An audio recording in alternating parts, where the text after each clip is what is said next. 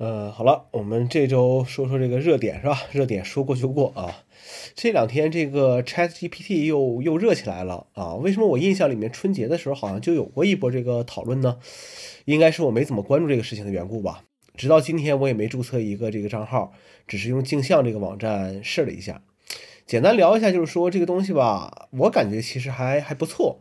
起码回答问题的效果就是感觉你在和一个人去聊天。有点像是当年对 Siri 的这个期待啊，甚至对钢铁侠里面这个贾维斯成为现实也抱有一些这个期待了。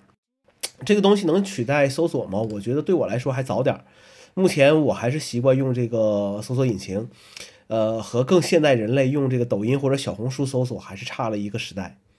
但是既然这个产品，就是要是再发展好下去的话，我们这些人会不会就成为老板和终端之间的一个中间商，成为要被干掉的那一群人呢？老板提出需求，我们去用 ChatGPT 去去满足这个需求。那么为什么老板不直接用 ChatGPT 去这个去去去去去用呢？对不对？以前所说这个，嗯，这个这个这个公司其实是给一个人给人来配，呃，给电脑配个人。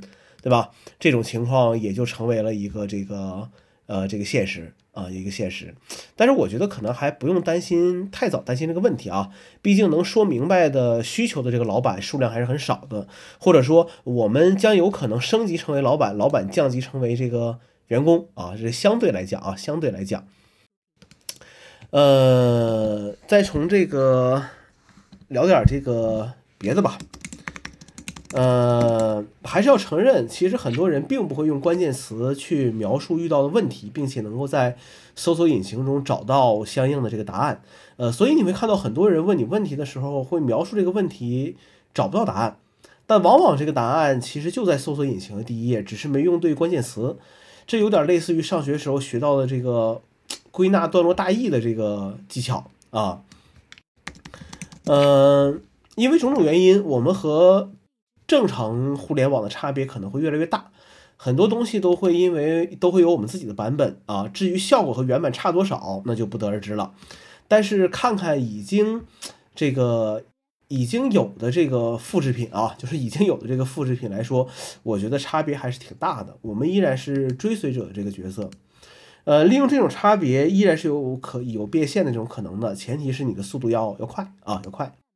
呃，想要获得一些新的、准确的这个资讯，呃，还是要去这个学会怎么访问正常的互联网，并且还是要学英文的好，要不然真的分分钟被这个自媒体和短视频什么就带节奏了啊。呃，Apple Music 到期了啊，关掉了啊。这个呃，试用三个月的 Apple Music 到期了，然后我没有续订，关掉了。呃，其实这三个月我也没怎么用 Apple Music。